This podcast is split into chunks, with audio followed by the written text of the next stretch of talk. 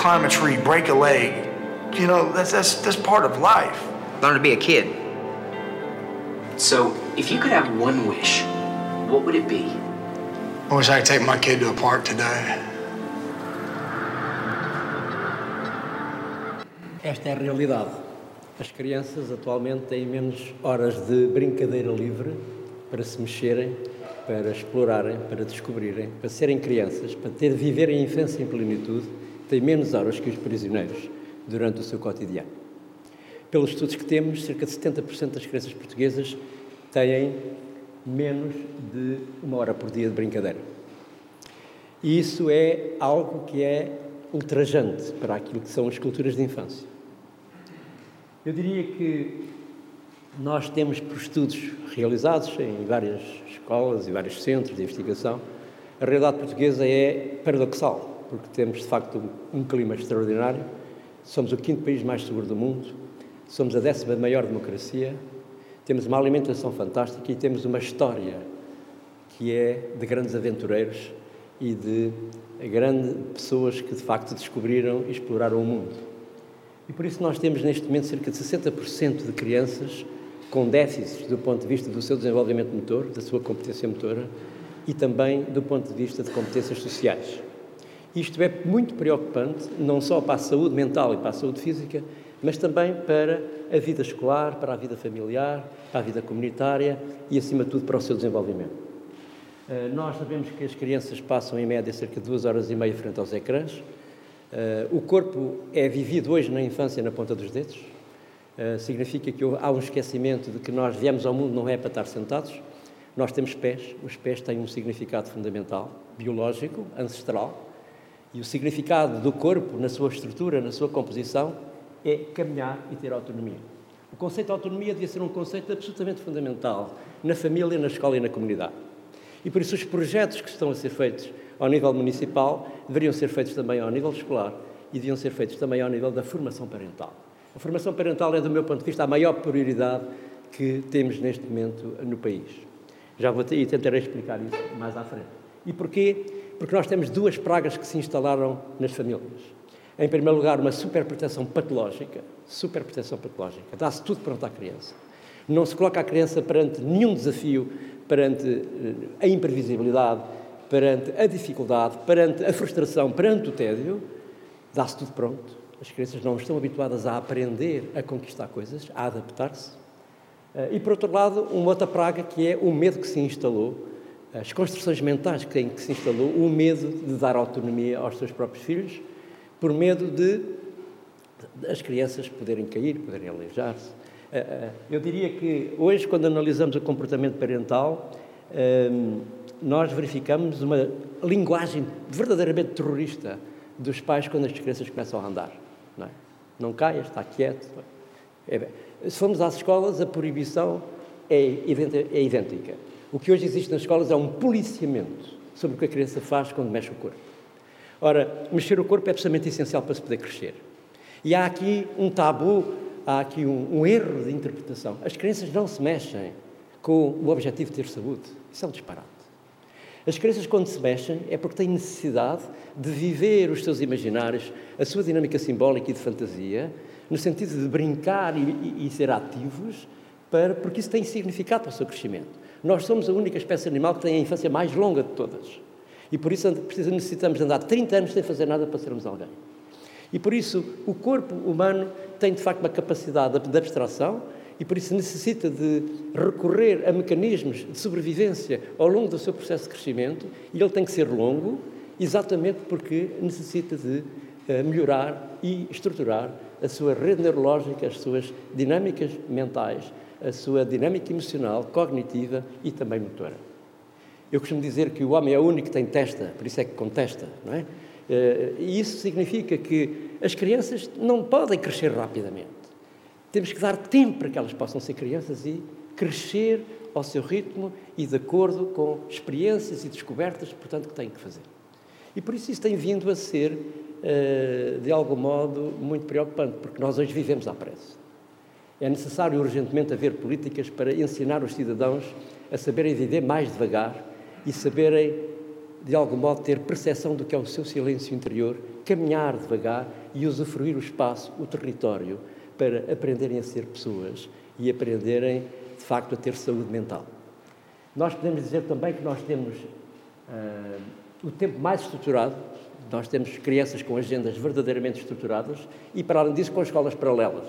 As crianças começam às nove da manhã e acabam normalmente às nove, dez horas da noite. Não têm tempo para elas e os pais não têm tempo para os filhos.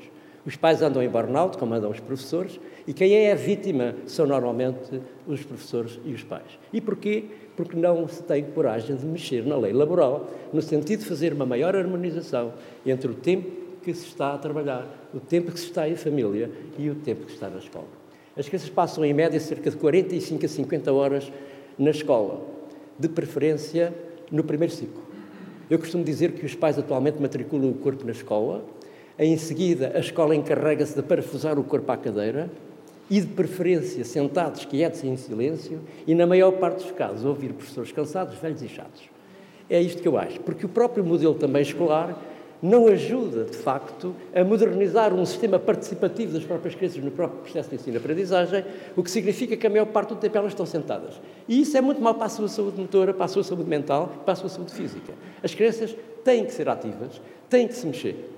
E diria que nós temos as, caras, as maiores caras horárias da OCDE, temos currículos intensos e extensos, temos o tempo de recreio muito diminuído, temo mesmo que a curto prazo se comece a pensar em acabar com o tempo dos recreios, o que seria uma tragédia para as crianças, porque ainda é o único espaço que resta para elas poderem brincar e serem ativas, para além disso, a margem de risco diminuiu, tirámos tudo o que era interessante das escolas dos recreios, tirámos tudo o que era interessante na cidade e nas vilas, tiraram-se as árvores, tiraram-se os arbustos, tiraram-se a terra, normalizou-se o espaço com betão e com plástico. Nós necessitamos urgentemente naturalizar os espaços de jogo para as crianças, os espaços de atividade física para as crianças, porque é lamentável que as escolas tira, tenham tirado tudo aquilo que é interessante. Há quatro ações motoras que desapareceram do repertório motor das crianças suspender o corpo, balancear o corpo, trepar e saltar. Isso desapareceu, porque os professores têm medo, os auxiliares têm medo. Anda tudo cheio de medo nas escolas. E quem diz nas escolas, diz à porta da escola, que é onde a gente faz a maior avaliação da tragédia que está a acontecer. Porque não é só o estacionamento. O carro passa, para à porta e o menino sai. O carro que está atrás não abre a porta. Tem que esperar que o carro da frente saia para ficar novamente à porta da escola. Isto é, de facto, uma tragédia psicológica e psiquiátrica. Aliás, acho que não há psiquiatras suficientes para tratar a cabeça do, dos adultos neste momento. Quer dizer, não haveria. Nem há soluções médicas, nem há medicamentos para tratar esta tragédia total que está a acontecer na sociedade portuguesa em relação à vida das crianças. Só há um, um, uma solução. Quando os pais tiverem medo, virem as costas. Quando os professores tiverem medo, virem as costas e deixem as crianças em liberdade. Elas vieram ao mundo para ser autónomas. Elas têm mecanismos de autorregulação emocional e de regulação hum, afetiva para terem uh, segurança para poderem crescer. Quanto mais risco, mais segurança. Isto é uma, uma, uma, uma linguagem simples. A minha atividade preferida quando eu era criança na escola do primeiro ciclo, na primeira escola primária, era jogar à pedrada. Hoje não há uma pedra disponível no recreio. Não há uma pedra disponível no recreio. Uma equipa de um lado, uma equipa do outro, jogávamos à pedrada com pedras pequeninas. Era um exercício extraordinário de evitar o objeto uh, cortante. No entanto, Hoje, se eu for a uma escola, não há uma pedra. Desapareceu tudo. E, portanto, nós temos aqui problemas graves. As crianças passam muito tempo sentadas e quietas. O nível de mobilidade uh, é muito baixo. Somos dos países que temos o nível de índice de mobilidade mais baixo da Europa. Não é? E, paradoxalmente, somos o país com mais seguro, portanto, do mundo. É qualquer coisa que é incompreensível o que está a passar. Uh, Recentemente estive no Canadá e estive também no IPA, no, IPA, no International Play Association, que estuda também os problemas da independência de mobilidade, e estive reunido com alguns grandes investigadores americanos e canadianos, e uh, os resultados são preocupantes em todo o mundo, não é só em Portugal. É, de facto, nos países mais desenvolvidos este problema é muito sério. E o que se verifica é que nas últimas quatro décadas, principalmente nas últimas quatro décadas, eu ainda tenho aqui alunos que tive, pequeninos, que nessa altura ainda tinham autonomia tinham mobilidade, hoje quase que vão ao colo para dentro da sala de aula, mas o que a gente observa nos últimos 40 anos é um declínio enorme do jogo, da brincadeira e da atividade física em crianças, e, por outro lado, um aumento muito dramático e problemático de doenças mentais. Estou a falar de quê? Ansiedade, depressão hiperatividade e déficit de atenção, obesidade, uh, também diabetes, doenças respiratórias, doenças cardíacas e o mais grave que nós estamos a constatar atualmente, principalmente nos Estados Unidos e Canadá, é um aumento muito, muito preocupante de taxa de suicídio da adolescência para a idade adulta. Isto quer dizer o quê? Que crianças que foram ativas, que brincaram muito na infância, são pessoas felizes, empreendedoras e com sucesso no futuro. Aqueles que não tiveram uma infância, de facto, com grande mobilidade, com grande relação com a natureza, com grande aventura, com grande risco, são crianças que têm problemas com a justiça, são crianças que têm violência, são crianças que estão colocadas na toxicodependência, são jovens que têm problemas na sua relação familiar, etc. Isto está provado em estudos longitudinais que têm sido feitos, portanto, ao longo, ao longo das últimas décadas.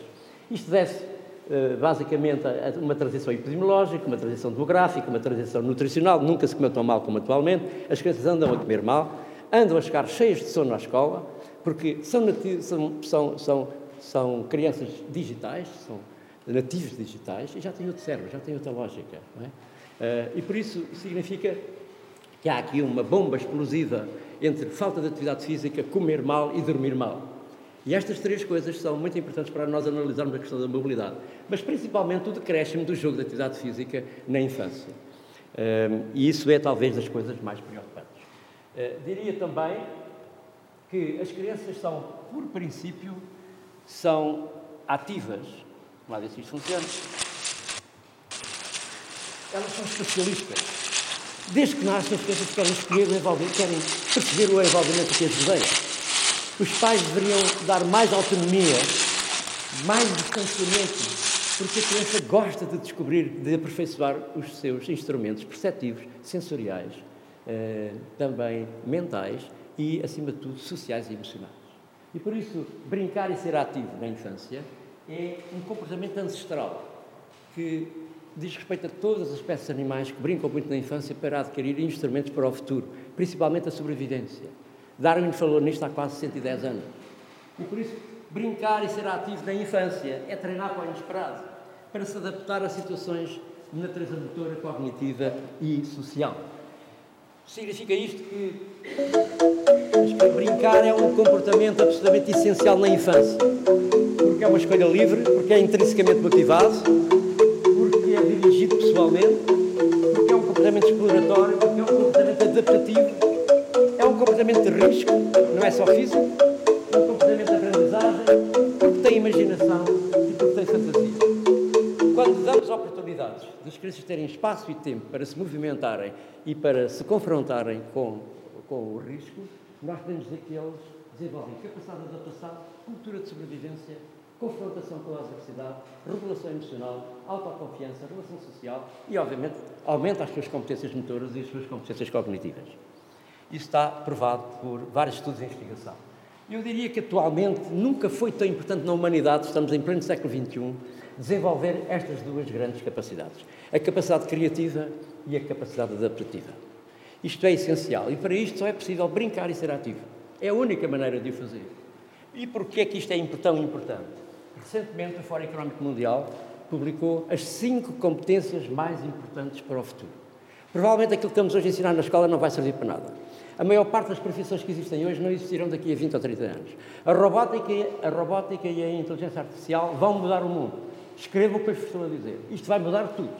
E andamos todos convencidos, com manuais, com metas curriculares, com saberes essenciais, com formas de avaliação que não servem para nada, que é, é, que é memorizar e esquecer, é isso que a gente faz, porque um aluno chega à minha universidade, quando eu lhe pergunto que é para a escola, ele não sabe.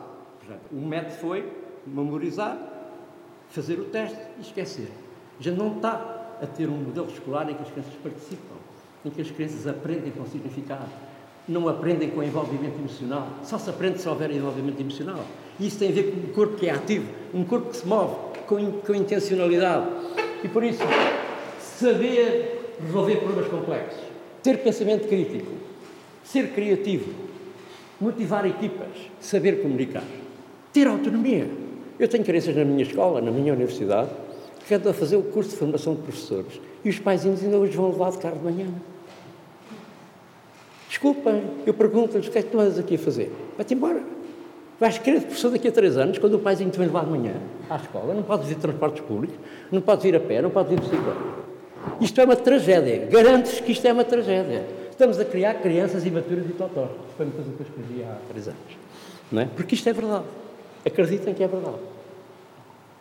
Não é só, não é em todos os casos, mas já se está a passar nas vilas e nas aldeias. Toda a gente é transportada de carro, toda a gente é transportada de autocarro, toda, a gente faz o mínimo esforço corporal para se deslocar e para ter saúde, obviamente.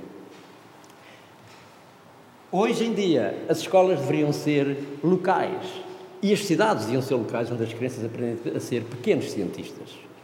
Ter projetos, ter curiosidade para ir ao meio natural, procurar conhecimentos e não haver disciplinas, haver, haver, haver projetos uh, que fossem participados pelas próprias crianças no sentido de obter conhecimento, numa dimensão de, narrativas uh, também lúdicas, porque as crianças são cheias de imaginação e de fantasia, não é?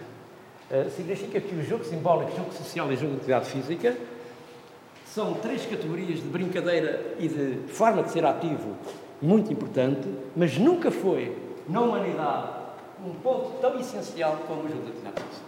Nós temos que promover cada vez mais o jogo de atividade física, em casa, na escola e na rua. E as cidades têm que cada vez mais se preocupar, portanto, sobre isto. Significa que brincar e ser ativo é um comportamento ancestral. Faz parte da nossa ancestralidade. Nós não mudamos muito em milhões de anos. Eu sou um evolucionista por princípios. Sou um evolucionista. Perdemos unhas, perdemos pelos, somos mais carecas como eu, mas nós mantemos a mesma linhagem adaptativa. Provavelmente daqui a 100 ou 100 mil anos o nosso corpo não é este, será outro, mas de facto mantemos uma mesma, uma mesma lógica. E há comportamentos que são absolutamente essenciais, como seja, por exemplo, lutar, perseguir e ser perseguido. Vejam as brincadeiras e os jogos que as crianças fazem. Perseguem, são perseguidos, lutam. Hoje isto é proibido, isto está a ser proibido nas escolas. Há policiamento, tem-se medo que as crianças lutem. Eu sou o apologista dos brinquedos bélicos nas escolas. Espadas, pistolas. Matar simbolicamente é uma forma de civilizar o corpo. A agressividade humana é um parceiro pedagógico, de modo a gente tornar os cidadãos mais conscientes para se tornarem com, maior, com maiores valores, com maior fair play. Eu mato o meu aluno, ele mata-me a mim e a seguir damos um abraço e somos amigos. E isto é algo que está a ser proibido. As brincadeiras que todos nós fizemos na infância, que fazem parte do nosso repertório uh, antropológico e, ancestral, está a ser devastado atualmente. E por isso há uma devastação também emocional, como é óbvio. E por isso é absolutamente essencial uh, esta atividade física, esta forma de atividade física, porque brincar e ser ativo implica correr riscos. E todos os animais passam por, essa, por essas experiências. As crianças hoje não têm qualquer risco. São crianças copinhos de leite. Isto não é só nas crianças, é nos adultos, é nos políticos. Não temos políticos aí totós por tudo que é sítio. Não é? Com incapacidade de perceber, de facto, o que é um ser humano, o que é o seu desenvolvimento, o que é uh, o seu percurso, uh, o confronto com o limite, o confronto com a superação, o confronto... Brincar e ser ativo é estar junto dos deuses. Pelo amor de Deus. É estar perto dos deuses. O João Garcia, uma vez, na minha faculdade, quando contava quando fez a sua grande conquista no Everest, ele dizia, professor, eu já não tinha dedos, já não tinha nariz, mas o corpo interessava pouco, porque ele estava perto dos deuses. E nós andamos aqui muito preocupados com a aquisição de conhecimentos, a aquisição de competências cognitivas. Tem as outras competências, onde é que elas andam? Onde é que está esse corpo? É? Nós temos hoje um corpo muito centrado na aparência, muito centrado na estética e muito pouco centrado na ética e muito centrado na, na, na essência. É? Ética, estética, aparência e essência. O que é que nós queremos da nossa escola? Muito centrado no produto, no resultado, no teste e muito, muito pouco preocupado no processo. No processo criativo, no processo participativo. As crianças não participam. As crianças, o conhecimento que anda por aí impõe-se. As crianças não participam, não descobrem. É-lhe imposto. E ele repete como é óbvio. Chega adulto é estúpido, não, não tem nada na cabeça. Quer dizer. E este é um grande problema que temos. Crianças com falta de criatividade, crianças com falta de pensamento crítico. Isso tem a ver com a mobilidade. Vou tentar provar isso. O risco não é só físico, o risco também é, uh, também é uh, psicológico, também é emocional. E por isso, quanto mais risco, mais segurança. Quem não passa pelo risco, quem não se confronta com o risco, está mais propenso ao acidente. Há preciso saber isto. É? Há preciso saber isto. Nas piscinas, nas varandas, em, em casa, na escola, na rua, em tudo o que é assim. A gente vai ao norte da Europa quando chove, quando faz frio, quando neva, há palmas dentro da sala de aula, porque toda a gente vai para o exterior, sabe que vai para o exterior. Veste umas galochas, veste um quispo e vai para o desafio, vai para a aventura, vai para a superação, vai para ser capaz de superar. Em Portugal cai um pinho e vai tudo para dentro. Aliás, o grande problema das autarquias é fazer telheiros para as escolas. Gasta imensos rios de dinheiro com isso. Fazer telheiros para as escolas. É uma coisa limitadora da, da mobilidade. Brincar à chuva é fundamental. Brincar na lama é fundamental. Brincar com a terra. Subir às árvores. As coisas até sobem. O problema é que hoje em dia já não desce. Uma tragédia. Eu tenho crianças que não sabem saltar a corda com 8 anos de idade. Crianças com 5 anos de idade que não sabem atar os sapatos. Crianças com 5 anos de idade que não sabem saltar a pé. Uma brincadeira tão simples que toda a gente fez na infância, que é saltar à menina de escola, uma coisa tão simples. Hoje as crianças tropeçam com os próprios pés. Vergonha pública, nacional. Onde é que andam os estes, estes políticos, que não percebem o que é, que é uma criança? Não percebem o que é, que é uma criança. Eu, eu, eu, eu tive uma infância feliz. E, e, e, fui com certeza considerado, na altura, se fosse hoje, era um hiperativo, de certeza. Tenho 67 anos e ainda sou hiperativo. Mas vivi uma infância feliz. E para dediquei a minha carreira académica a estudar crianças e a estudar o que é educação física para crianças e o que é que é uma atividade de uh, física e desportiva para crianças. E, portanto, vejo com muita tristeza o que está a passar. Vejo uma escola, há 100 anos, uma escola sueca, um recreio de uma escola. Se eu hoje fizesse isto aqui num recreio de uma escola, era preso dia a seguir pela ASAI. Alguma coisa está mal neste, neste nosso país, mas o nosso país anda doente. E por isso, acabar com este medo, uh, interpretar as energias das crianças como energias naturais. Uma grande parte dos diagnósticos sobre hiperatividade e aceitação estão mal feitos. Com certeza que há crianças com déficit de atenção e hiperatividade. É inaceitável que uma quantidade enorme de crianças portuguesas esteja a ser medicada com Ritalina. É um crime que se anda por aí a fazer. Porque os adultos já não toleram as energias naturais das crianças. Eu tenho muito apreço pelos professores. E tenho muito apreço pelos educadores de infância e professores do primeiro ciclo. Que aguentam aquelas energias naturais das crianças todos os dias, todas as semanas, todos os meses. São verdadeiros heróis. Agora, não se pode confundir aquilo que é um pico, o maior pico de energia despendida na vida humana é entre os 6, 7, 8 anos. É um invertido. Um invertido. 6, 7, 8 anos é o nível máximo de despende de energia. Depois diminui para a adolescência, não é? Depois, na idade adulta, mantém-se estável, é a idade mais estúpida, não é? Casamos, temos filhos, trabalhamos, etc. E depois é a fase da decadência, que é como eu estou agora, mas com uma, uma novidade notável. Tenho um neto. É? Sou avô, que é fantástico. Portanto, o princípio iguala-se ao, ao, fim. Não é? Uh, isso é interessante. Portanto, retirem as crianças das prisões, acabem com o controle das crianças, deem-lhes autonomia e participação Participação, que é uma coisa que falta muito em Portugal. Participação. Ouvi-las, elas têm muita coisa para dizer. As neurociências têm vindo a provar isto. Nós hoje sabemos exatamente que brincar e ter mobilidade e ser ativo ajuda a desenvolver o cérebro. Isto é fundamental. E por isso sabemos que essa rede neurológica é tem muito mais plasticidade. Isto já Uh, tem sido muitos milhões de dólares foram investidos em investigações nos Estados Unidos da América que vêm provar exatamente, exatamente isto. Nós sabemos que cérebros ou melhor, corpos uh, quietos e corpos em movimento, em atividade, têm dinâmicas completamente distintas uh, no, no, no, cérebro. Crianças que vão tocar para a escola é um terror para o seu desenvolvimento. Vejam que a criança, quando vai a pé para a escola, faz aventuras, sobe muros, faz trajetos, vivencia o território, conhece e contempla aquilo que o envolve, faz brincadeiras que dizem respeito à sua propriedade, chega à escola preparada para aprender. Quando se senta, ou, ou, ou, de outra maneira, quando participa na escola, ela está preparada para, conhecer, para, receber e pensar o conhecimento. Se chega lá de carro, apaparicada, completamente super protegida, às vezes há pais que vão levar as crianças para adentro da sala ao educador, ao colo. Eu passo-me dos cabelos quando vejo isso. Não é? Quer dizer, essa superproteção mata mata. E por isso eu considero que é fundamental fazer formação parental para as questões da mobilidade. A, a, a, minha colega do Porto vai com certeza falar mais disto do que eu, que é a relação entre a autonomia e independência de mobilidade e a questão da atividade física. Porque a independência da mobilidade pode ser estudada em muitos, em muitos uh, caminhos e em muitas dimensões. E, obviamente, a relação entre autonomia ou independência de mobilidade e atividade física é uma linha de pesquisa extremamente importante.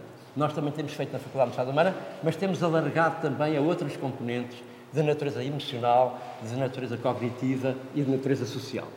Porque uh, uh, esta relação entre o corpo e o ambiente físico, a cidade, ou a rua, ou a habitação, não é só as affordances físicas que interessam. A affordance é um conceito muito importante quando falamos em mobilidade. A affordance é aquilo que o envolvimento desencadeia o meu organismo. É a estimulação que ele oferece. E, de acordo com a sua qualidade, eu dou respostas adequadas e uh, enriqueço-me ou não em função dessa qualidade das affordances. É? E essas affordances não são só físicas. São sociais, são emocionais, são cognitivas. Não é? E por isso diríamos que o sedentarismo é de facto uma praga, um problema gravíssimo. O último relatório da Organização Mundial de Saúde é, apresenta resultados muito preocupantes da, do sedentarismo a nível mundial e as consequências que isso tem na saúde mental e na saúde física. Eu dou aulas há 43 anos, todas as semanas, dos 3 aos 12 anos, e vejo a decadência, todos os anos a decair. Vejo cada vez mais massa gorda. E eu acho que ainda me apresento bem como professor. Sou bonito e tenho uma boa apresentação. Mas vejo os meus alunos, muitas vezes, numa situação já caótica. Já não há hipótese de resolver. Tudo começa na infância. Tudo começa na infância, na creche, no jardim de infância. Começa aí. Se as competências motoras não forem resolvidas, se não, não houver motivação nessas idades, nós não vamos conquistar cidadãos ativos para o resto da vida. Nem aos 12, nem aos 15 que isso começa. Começa muito mais cedo. E por isso fico muito preocupado quando vejo esta, esta situação. Nós temos hoje crianças que já sabem lidar com os smartphones, não é? Cerca de. sabem usar em cerca de 47%, mas 14% não sabem atar os sapatos. É? O brincar da rua desapareceu, está em vias de extinção, já não se brinca na rua, como aqui já foi adiantado. Uh, as tecnologias emagreceram e o corpo aumentou de peso. É uma contradição, é um paradoxo, não é? Uh, a, atual uh, plataforma da Atividade Física no Ministério da Saúde está a fazer um trabalho notável com o nosso colega Pedro Teixeira. Mas quando vejo estes spots, que até estão bem feitos na sua concepção geral, crianças ativas estão mais saudáveis, mais felizes, estão melhor preparadas para aprender e dar bem melhor, uh, mais movimento, menos transporte de sentado, brincar muito, têm aqui algumas ideias muito interessantes. Agora, já não concordo com esta visão americanizada esta visão uh, anglo-saxónica de que as guidelines têm que ser 13 horas por dia ou, ou que a partir dos 5 anos têm que ser 60 minutos por dia. Isso é um disparate para as crianças. Isto é um disparate conceptual para as crianças. Tenho que dizer aqui, uh, eu já disse isto ao Pedro, uh, acabar com esta história, porque isso não tem sentido nenhum. Tem para os adultos, mas não tem para as crianças. As crianças movem-se e quando estão cansadas param. A gente tem é que dar-lhes muitos contextos uh, dar-lhes muitos contextos diferenciados, muita natureza, mas não é guidelines, vai brincar três horas por dia e pronto, está resolvido o problema. Pelo amor de Deus, está um disparado completo. Não é? Está um disparado completo. Mas não vou comentar isto, não tem sentido. O que é preciso é que dar tempo de brincar no exterior é absolutamente fundamental, porque há uma desconexão com a natureza. As crianças portuguesas já não estão a brincar com a natureza. Ah, eu trabalho ali na área do Estado Nacional, as crianças já têm medo das ervas. Sabem o que é que este conceito? Quando entro na, na serra, quando entro nas ervas, elas começam a olhar para mim. Carlos, pica muito. Né? As é picam as ervas, estão a ver? Têm medo das ervas. Medo das ervas.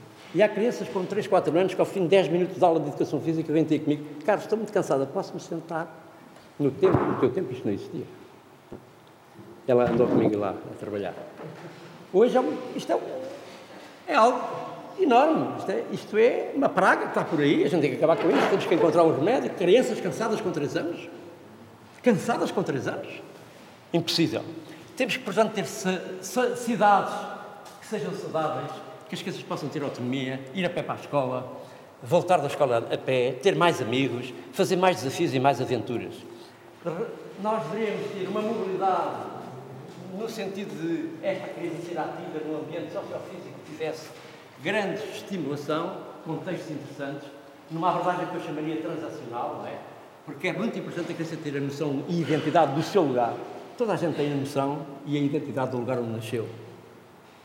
Isso é fundamental para uma pessoa ter autoestima, ter, uh, ter uh, autoconfiança. Porque tem a noção do lugar onde cresceu, onde nasceu, onde teve amigos. O território onde se nasce é absolutamente essencial. Eu pergunto aqui às, às crianças da cidade de Lisboa o que é que ela conhece. Ela diz-me três ou quatro coisas. Ela sabe o percurso todo, todo da escola para casa e da casa para a escola, pelo vidro do automóvel. Pelo vidro do automóvel.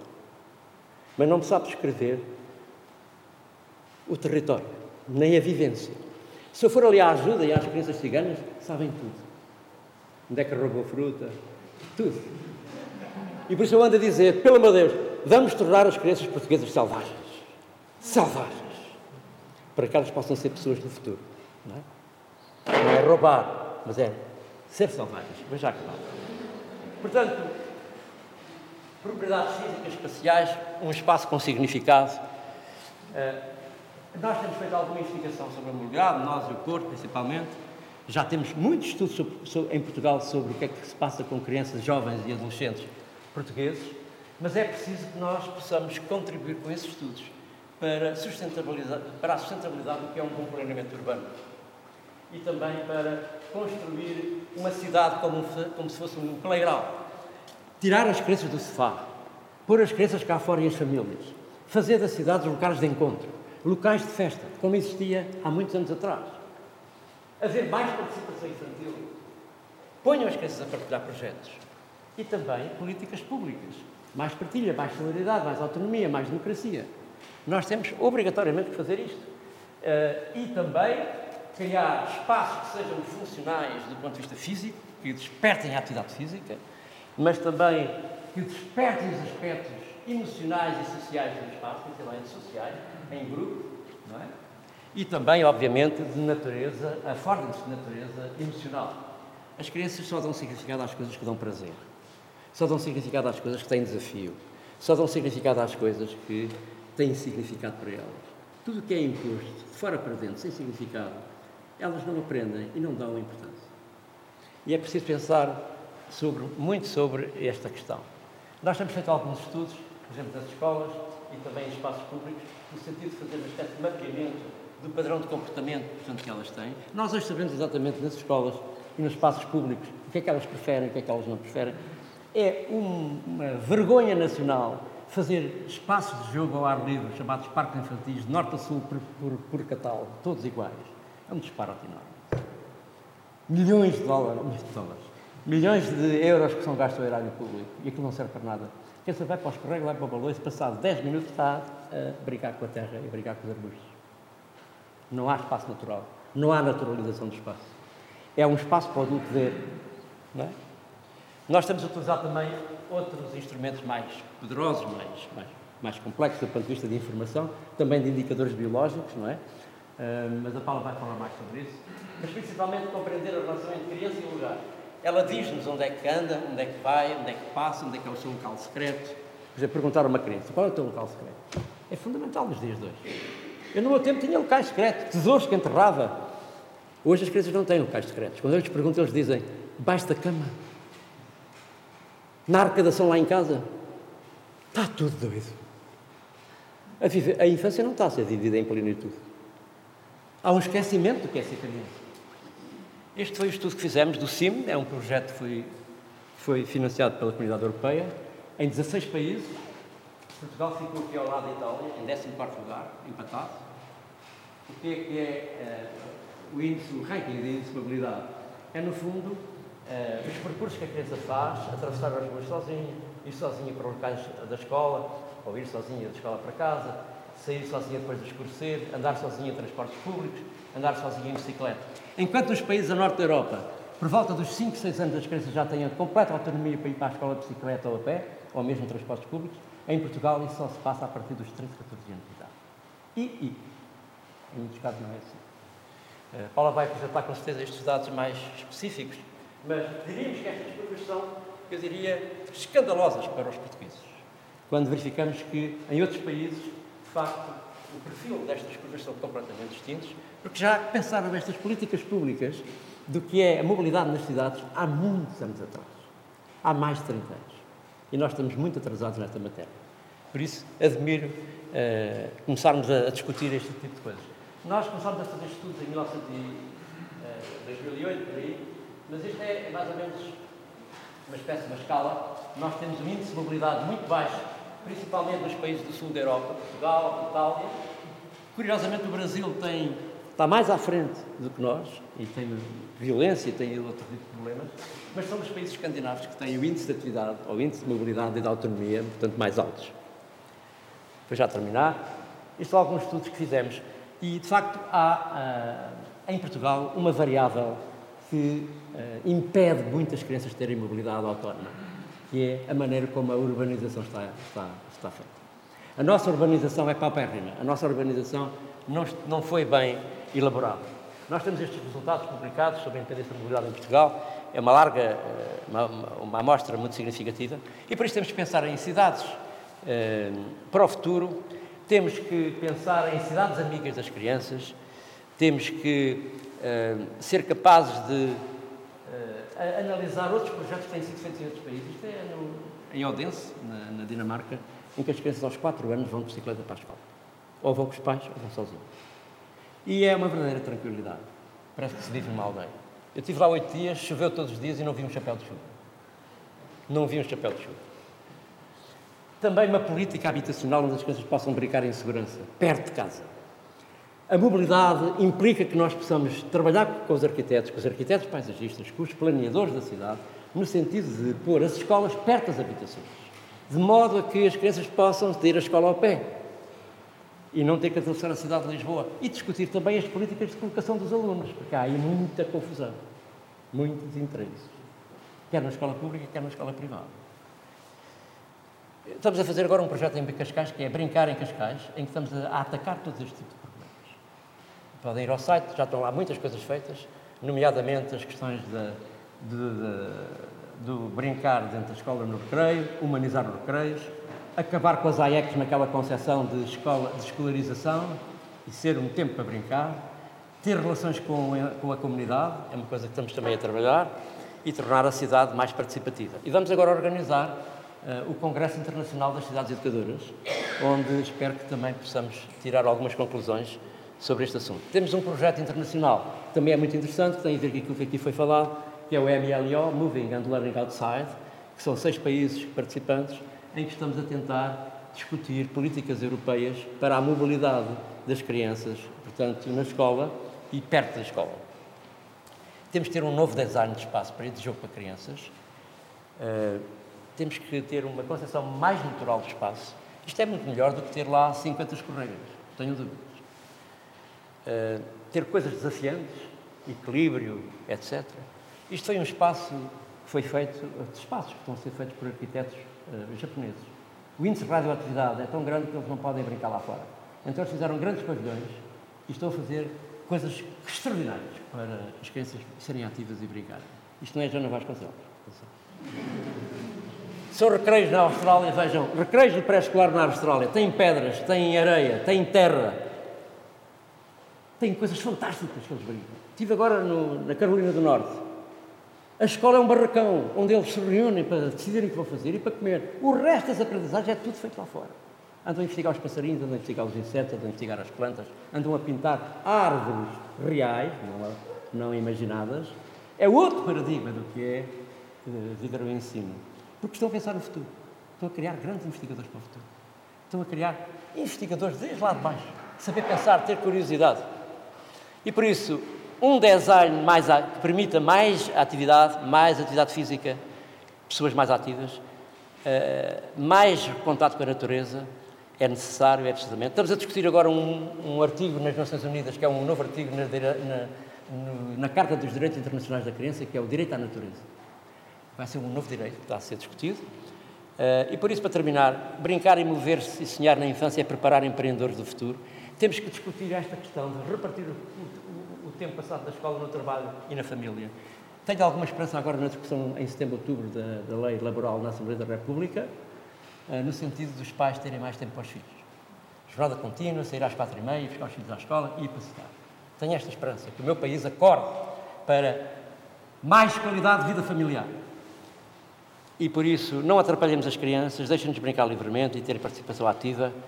Pensar que temos dois hemisférios e, precisa, e nós precisamos dos dois, mas um é mais, é mais interessante. É? e tornar as crianças mais selvagens, mais criativas.